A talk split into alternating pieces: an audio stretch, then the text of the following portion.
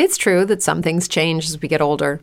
But if you're a woman over 40 and you're dealing with insomnia, brain fog, moodiness, and weight gain, you don't have to accept it as just another part of aging. And with MIDI Health, you can get help and stop pushing through it alone. The experts at MIDI understand that all these symptoms can be connected to the hormonal changes that happen around menopause, and MIDI can help you feel more like yourself again. Many healthcare providers aren't trained to treat or even recognize menopause symptoms. MIDI clinicians are menopause experts. They're dedicated to providing safe, effective, FDA approved solutions for dozens of hormonal symptoms, not just hot flashes. Most importantly, they're covered by insurance. 91% of MIDI patients get relief from symptoms within just two months. You deserve to feel great. Book your virtual visit today at joinmidi.com. That's joinmidi.com. Brain fog, insomnia, moodiness, weight gain. Maybe you think they're just part of getting older, but MIDI Health understands that for women over 40, they can all connect to menopause. It's at the root of dozens of symptoms we experience, not just hot flashes. MIDI clinicians are menopause experts, offering safe, effective, FDA approved solutions covered by insurance. 91% of MIDI patients get relief from symptoms within just two months. Book your virtual visit today at joinmidi.com.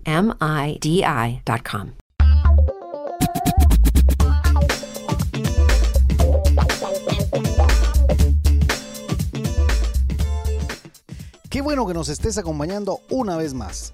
Te damos la bienvenida al podcast de la hora silenciosa de Palabra de Vida Guatemala. Cada uno de nuestros misioneros se han preparado para compartir contigo este comentario.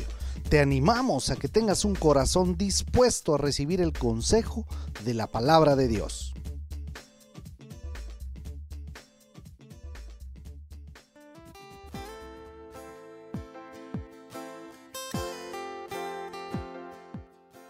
Qué bueno poder estar en el comentario de la hora silenciosa nuevamente. Te saluda Oscar Fuentes del Ministerio de Palabra de Vida aquí en Guatemala. Y hoy estaremos estudiando Apocalipsis capítulo 2 del 1 al 7. La iglesia de Éfeso la tenía muy difícil. Acuérdate que era un área portuaria, probablemente la más grande de Asia Menor. Allí habían cuatro rutas comerciales, dicen los historiadores, que pasaban por Éfeso.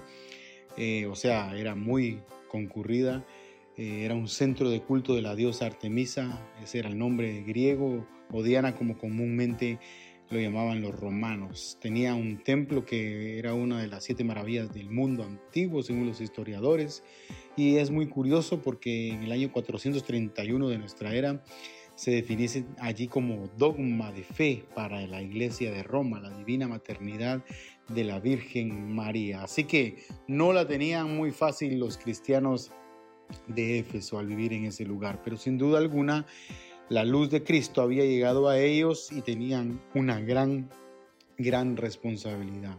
Algunos detalles que podemos sacar de este pasaje ahí en el versículo 1, el que anda en medio de su iglesia, Éfesi, eso significa el deseo ardiente, esto es lo que significaba.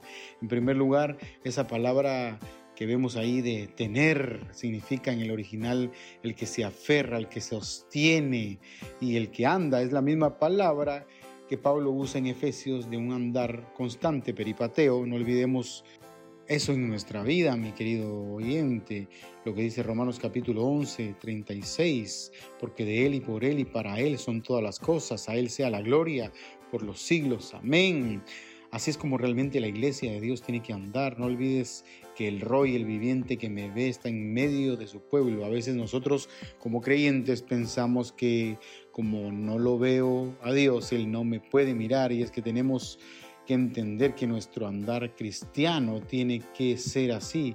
Un andar constante, pero también un andar consciente de que Él está en medio de su pueblo en medio de la alabanza de su pueblo, dice un versículo. Por eso le dice a los de Éfeso, yo conozco tus obras y es que hay que destacar que en nuestro afán de hacer cosas para Dios, nos olvidamos verdaderamente de quién es Él. Por eso el verso sigue diciendo también, conozco tu arduo trabajo. Y es que muchas veces la iglesia es sacrificial en lo que hay que hacer, invirtiendo tiempo, en lo personal digo que bueno que podemos invertir nuestro tiempo en las cosas de Dios, pero aún así es más que eso, podemos sacrificar en también dar a otros, o sea, con nuestros recursos, que eso también es bueno y no lo deje de hacer, pero no es suficiente aún para lo que verdaderamente nosotros necesitamos. En el Yo conozco tus obras que menciona Cristo a la iglesia, dice que no puedes soportar a los malos y has probado a los que dicen ser apóstoles. Eso me habla de tener discernimiento y es que muchas veces la iglesia local tiene una falta de discernimiento. Como decimos aquí en Guatemala, cualquier camioneta, en este caso de doctrina, nos lleva. Nosotros como creyentes debemos estudiar las escrituras, debemos leer la palabra de Dios para poder tener discernimiento en las cosas que acontecen, no solo en la iglesia, sino en mi propia familia. De verdad que hay una falta de discernimiento de lo bueno y lo malo y tenemos padres que dejan hacer a sus hijos lo que ellos quieren. Pero aún eso no le basta a la iglesia de Éfeso, a pesar de que la luz había llegado, se había olvidado de lo más importante, porque sigue el verso 3, y has sufrido, y has tenido paciencia, y has trabajado arduamente por amor de mi nombre, y no has desmayado. Hay algo que últimamente he estado hablando en algunas de las prédicas y devocionales, y es que muchas veces hacemos el ministerio en automático. Y sabe algo, hacemos las cosas solo porque hay que hacerlas. Sabes, el pasaje ahí dice que usamos eso que se llama paciencia, upomone en griego, y eso es aguante ante las circunstancias. Y sí, muchas veces somos así.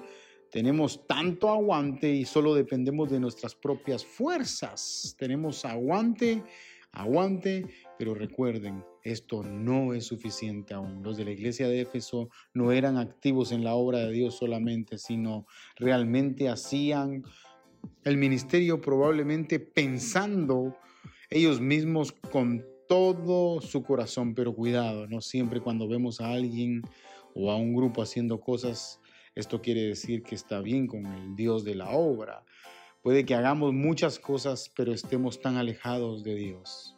No hagamos el ministerio en automático. Sea un hombre, una mujer piadosa que realmente haga las obras, pero que esas obras puedan ser reflejadas por lo que somos en la intimidad con Dios. Verso 4, mortal, dice, pero tengo contra ti que has dejado tu primer amor. Esta frase en realidad tendría que ser así.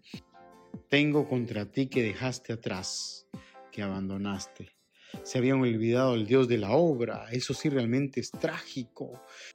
Es como que yo esté trabajando y construyendo un edificio y me olvide de quién es el dueño del edificio y lo ignore cada vez que él llega a ver la obra y le diga, estoy muy ocupado para poder atenderte. Y eso pasa en la vida real. Muchas veces vamos a lugares e ignoramos quién es el dueño del lugar y a veces es el más humilde de las personas que están allí. Resulta ser que lo ignoramos, que no le pusimos atención y alguien nos susurra, hey, él es el dueño. Y ahí cambia nuestro parecer. Así que no olvides de que el dueño de la obra te dice, has hecho mucho, pero te olvidaste de tu primer amor. Se habían acostumbrado tanto que su amor hacia Dios se les había olvidado. Un escritor decía de esto, ser cristiano consiste en amar al Señor Jesucristo pero la pasión y el fervor de los efesios hacia Cristo había sido reemplazado por una ortodoxia fría y mecánica, y su pureza doctrinal y moral, su celo inquebrantable por la verdad y su servicio disciplinado no eran sustituto para el amor de Cristo que habían descuidado. Y es que me parece tan acertado porque empezamos a sustituir siempre a Cristo o el amor hacia Él y nos olvidamos de lo que verdaderamente importa en todo esto. La obra de Dios, dice, cobra más importancia que el Dios de la obra, la iglesia de Cristo, que el Cristo de la iglesia. Por eso el verso 5 dice, recuerda por tanto de dónde has caído y arrepiéntete. Ese recuerda es un reflexiona y vuelve a hacer las obras que hacías, pero con el primer amor.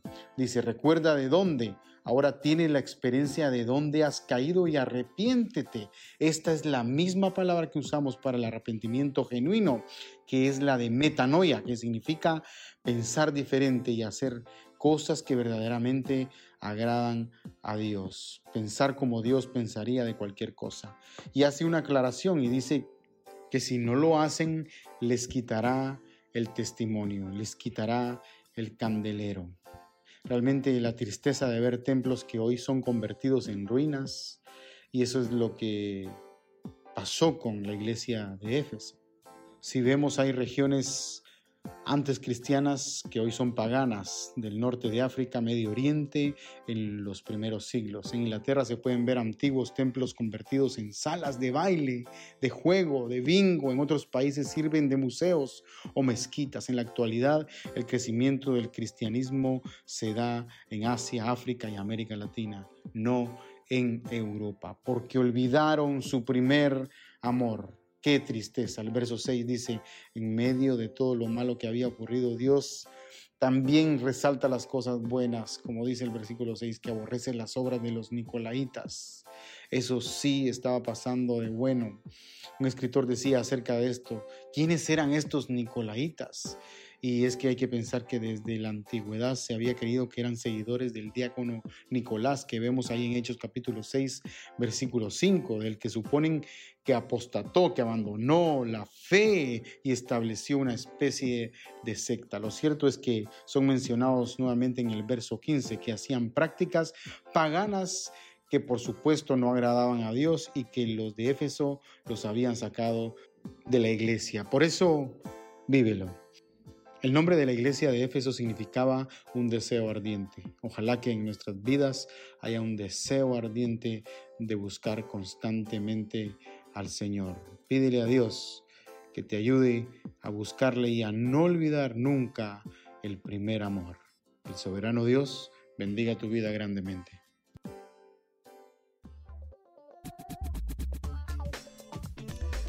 Puedes ser parte del crecimiento espiritual de tus amigos compartiendo este podcast con ellos. Síguenos en nuestras redes sociales para recibir más recursos como este. Nos encontramos nuevamente el día de mañana.